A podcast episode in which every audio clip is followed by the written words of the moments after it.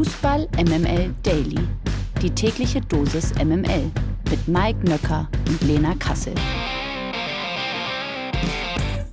Halli, hallo, hallöchen, so würde es Mike Nöcker sagen. Guten Morgen, hier ist aber Lena Kassel. Es ist Donnerstag, der 27. April und wer hier schon so schelmig im Hintergrund lacht, das ist natürlich Mike Nöcker. Guten Morgen. Ich wollte gerade sagen, hättest du es nicht zufällig nochmal gesagt, ich hätte es gar nicht gemerkt, dass das du bist und nicht ich bei dem Halli, Hallo, Hallöchen. Würde auch sagen, wir haben eine ähnliche Stimmfarbe. so. Der Knaller des Tages. Fortuna Düsseldorf geht einen im Profifußball bislang völlig neuen Weg und will seinen Fans in Zukunft freien Eintritt ins Stadion gewähren. Unter dem Namen Fortuna für alle haben die Vereinsverantwortlichen gestern das neue Konzept offiziell vorgestellt. Bereits zur kommenden Saison soll eine Pilotphase starten. Das heißt, dass es mindestens drei Freispiele in der Spielzeit 23-24 geben soll. Der freie Eintritt gilt laut Verein für den organisierten Fansupport, die Dauerkarteninhaber, für regelmäßige und unregelmäßige Stadionbesucher und auch für Auswärtsfans. Als Grundlage dafür soll eine digitale Plattform dienen, auf der sich alle die sich für ein Heimspiel von Fortuna Düsseldorf interessieren, anmelden und sich für die Spiele bewerben können. Langfristig will die Fortuna freien Eintritt zu allen Heimspielen der Saison ermöglichen. Finanziert wird das Ganze von insgesamt fünf Sponsoren. Das ist ein durchaus interessanter Weg, den Fortuna Düsseldorf da einschlägt. Ähm, was denkst du, Lena? Ich habe wirklich auch gemischte Gefühle. Also ja, du ermöglichst damit mehr Fans den Zugang zum Stadion und zum Fußball und damit auch zum Verein. Auf der anderen Seite äh, begibst du dich natürlich auch in eine gesteigerte wirtschaftliche Abhängigkeit von Sponsoren, ne? weil der Verzicht auf die Ticketpreise kann ja nur mit den Erlösen von den Sponsoren kompensiert werden. Also der Zweitligist will damit, glaube ich, so eine neue Erlösquelle schaffen äh, und den Verkauf von Ticketpreisen damit ersetzen. Und diese neue Erlösquelle, ja, die ist jetzt halt erstmal die Sponsoren, ne? Und äh, offen ist ja auch noch, wie lange man jetzt mit diesem Verzicht auf Ticketeinnahmen durchhalten kann. Es ist jetzt die Rede von drei Spielen. Also wenn du wirklich nachhaltig damit etwas bewegen möchtest, dann muss es natürlich über die drei Spiele hinausgehen. Sonst, sonst würde ich es wirklich nur als so eine Art Marketing-Gag abstempeln, wenn es nur bei diesen drei Spielen bleibt. Und ähm, diese, diese Erlösquellen, wie Sie ja sagen, das ist ja auch noch sehr nebulös. Also für mich sind das einfach Sponsorengelder. Also du begibst dich damit in eine gesteigerte Abhängigkeit. Und eigentlich hatten ja auch die Fans, dadurch, dass sie Tickets gekauft hatten, oder haben ja auch immer ein bisschen Mitspracherecht, was damit einherging, weil sie ja auch für die Wirtschaftlichkeit des Vereins gesorgt haben, ne? weil sie Geld bezahlt haben. Damit hatte der Verein irgendwie wirtschaftlich ähm, Profit geschlagen und so weiter und so fort. Und jetzt nimmst du sozusagen diese Verantwortung, die die Fans damit auch hatten, ein bisschen weg und gibt sie in Hände von Sponsoren. Also, ich glaube, wenn man ein ehrliches Interesse an mehr Fannähe, an sozialverträglichen Ticketpreisen gehabt hätte, dann hätte man ja auch einfach die Ticketpreise günstiger machen können. Kein Fan hat ja gefordert, hey, wir wollen Gratis-Tickets, sondern wir sagen ja alle eher so, die sind halt zu teuer. Und das ist jetzt halt so die Frage, kann man mit Gratistickets dann auch das Stadion voll machen? Ich habe eher immer das Gefühl, es geht auch um sportliches Interesse. Ich kann mir nicht vorstellen, dass wir beide, Mike Nöcker, jetzt ein Gratisticket für Fortuna Düsseldorf nehmen würden, wenn es gegen Sandhausen geht, oder? Naja, es ist ein bisschen schwierig. Also grundsätzlich muss man natürlich sagen, Fortuna Düsseldorf hat da ein bisschen äh, einen einfacheren Weg als jetzt beispielsweise der Hamburger Sportverein oder äh, auch der FC St. Pauli, also Stadien, die immer ausverkauft sind oder meistens ausverkauft sind. Auf der anderen Seite darf man ja nicht vergessen, wir haben mal darüber diskutiert, dass insbesondere das Stadion durch die Dauerkarten ein Problem hat, eben sehr, sehr überaltert zu sein. Ähm, die Tickets werden, beziehungsweise die Dauerkarten werden teilweise äh, eben sozusagen vererbt oder unter der Hand äh, maximal weitergegeben, aber so richtig neue Fans an den Verein heranzuführen, hast du halt in relativ wenigen Stadien die Möglichkeit, eben durch diese äh, Regelung der Dauerkarten. Und da finde ich zumindest den Ansatz ähm, sehr spannend zu sagen, wir versuchen eine digitale Plattform zu machen und wir versuchen einfach mehr Fans und mehr Interessierten und möglicherweise auch mehr zukünftigen Fans ähm, eben den Zugang zu dem Stadion zu ermöglichen. Also ich, ich würde es nicht sofort abtun, ich würde es auch nicht sofort als Marketing-Gag abtun, sondern ich, also insbesondere das Thema Überalterung im Stadion, also ich finde es einen spannenden Weg, sagen wir mal so. Und zumindest was das angeht, sollte man Fortuna Düsseldorf sehr viel Glück wünschen. Finde ich auch, auf jeden Fall. Und vor allen Dingen, wenn das wirklich aufgeht, ja, und sie es schaffen, das Stadion damit ähm, diverser zu kriegen, voller zu kriegen, das Ganze zu verjüngen und vor allen Dingen, ähm, wenn dann wirklich 50.000 Menschen kontinuierlich zu den Spielen gehen, dann bedeutet das ja auch, dass diese 50.000 Menschen ja auch essen, Ne? Die trinken, die gehen vielleicht zum Merchstand und so weiter und so fort. Und damit kann man ja auch den Erlös steigern der wird dann halt nur anders eingenommen. Nicht über Ticketpreise, sondern über halt ausverkauftes Stadion und die Leute essen und trinken. Also das macht schon Sinn. Ich würde es mir auch wünschen, das wäre eine echte Revolution. Es bleibt abzuwarten. Wir werden es nächste Saison erfahren. MML International. Es war eine Machtdemonstration gestern im Etihad Stadium von Manchester City und ein riesiger Meilenstein in Richtung erneuter Meisterschaft in der Premier League. Noch Tabellenführer Arsenal hatte nicht den Hauch einer Chance gegen die Citizens, die bereits nach neun Minuten durch den Man of the Match Kevin De Bruyne mit 1 zu 0 in Führung gingen. Stones legte vor der Halbzeit nach Freistoß von De Bruyne per Kopf nach, ehe erneut der Belgier Kevin de Bruyne in der 54. Minute zum 3 zu 0 alles klar machte. Zwei Tore, ein Assist, natürlich man of the Match. Den Gunners gelang in der 86. Minute nur noch der Anschlusstreffer durch Holding. Es änderte nichts an der Tatsache, dass Arsenal seit 14 Spielen nicht mehr gegen Manchester gewonnen hat, zumal Erling Haaland in der 95. Minute zum Endstand von 4 zu 1 traf. Er ist ein absolutes Phänomen. Er bleibt ein absolutes Phänomen, weil er diverse hochklassige Chancen liegen ließ. Macht nichts. Dann trifft der Norweger halt mit dem Schlusspfiff. City ist dran, liegt nur noch zwei Punkte hinter Arsenal auf Platz zwei der Premier League, hat aber noch zwei Spiele weniger.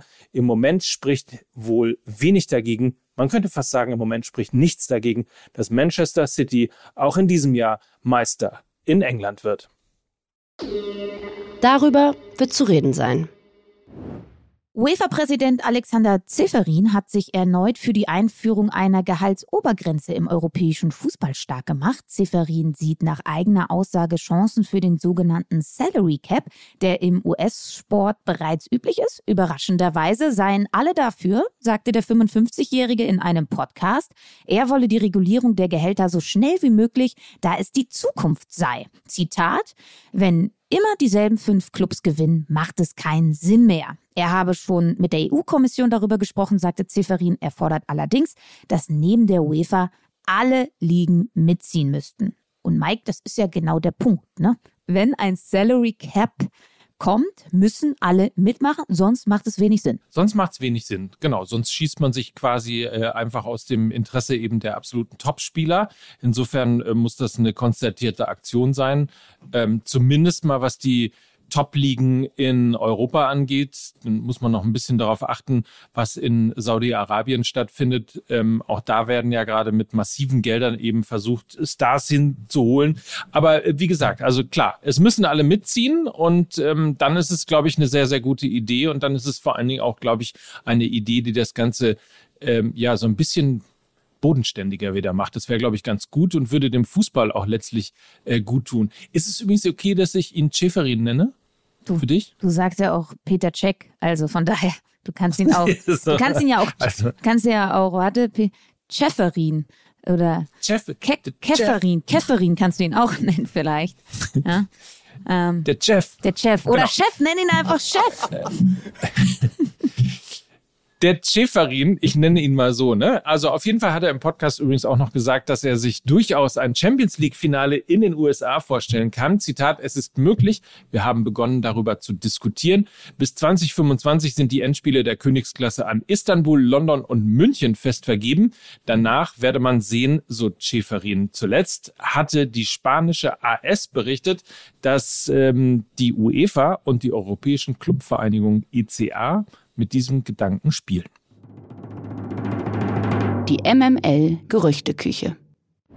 Ein Mittelfeldspieler des FC Schalke hat es einigen Bundesligisten offenbar angetan. Die Rede ist von Tom Kraus. Sollte der 21-Jährige im Abstiegsfall zu RB Leipzig zurückkehren, lauern angeblich einige Vereine auf ihre Transferchance. Vor allem Borussia Mönchengladbach soll laut Angabe der Sportbild scharf auf die S04-Leihgabe sein. Auch Frankfurt, Mainz sowie einige englische Clubs sollen ihr Interesse geäußert haben.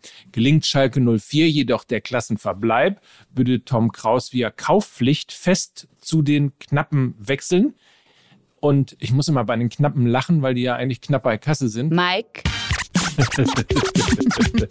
Mike Drop. Was erhoffen Sie sich in dieser Saison von Schalke? Super. Auf jeden Fall hat er einen Vertrag bis äh, 30. Juni 27 dann fest unterschrieben. Wie siehst du ihn denn eigentlich als, als Spieler und gibt es aus deiner Sicht einen Club, der vielleicht sogar gut zu ihm passen würde? Also Tom Kraus hat seine Stärken definitiv im physischen Bereich. Ist ein Kämpfertyp, enorm Zweikampf. Wie das immer klingt. Das, das klingt so, als käme da so ein Klotz um die Ecke, der alles irgendwie ummähen würde, aber so richtig Fußball spielen kann er nicht. Nein, aber also, wenn man so ein bisschen auf seine, auf seine Stats schaut, also Tom Kraus ist ganz weit entfernt von einem Klotz. Der hat ja eigentlich einen sehr zierlichen Körper und ist auch gar nicht so groß. Ähm, aber wenn man so ein bisschen auf seine Stats schaut, dann hat er einfach Defizite mit Ball und ist einfach sehr, sehr zweikampfstark. Ähm, Defizite mit Ball bedeutet schlechte Passquote, wenig offensive ankommende Zuspiele, aber halt eine Zweikampfquote, die sich so bestimmt bei 75 Prozent bewegt. Also das ist schon sehr, sehr gut. Ähm, deshalb, also weil Defizite mit Ball, sehe ich eine Ballbesitzmannschaft wie Gladbach überhaupt nicht. Das würde nicht passen. Ähm, ich zu Frankfurt macht schon mehr Sinn, gerade als Ersatz für Sebastian Rode der ja vermutlich aufhören wird ähm, nach der Saison.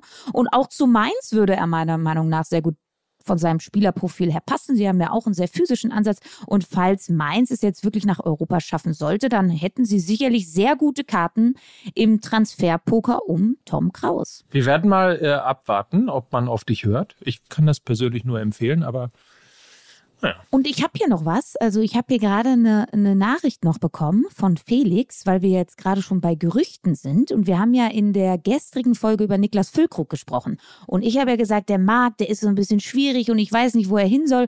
Und Felix hat jetzt einen ganz tollen Vorschlag. Er schrieb mir nämlich, hey Lena, vielleicht wäre Füllkrug etwas für Freiburg. Sich mindestens ähm, in der Europa League zu zeigen Petersen hört ja auch auf. Nur so ein Gedanke meinerseits. Sie spielen ja mindestens Europa.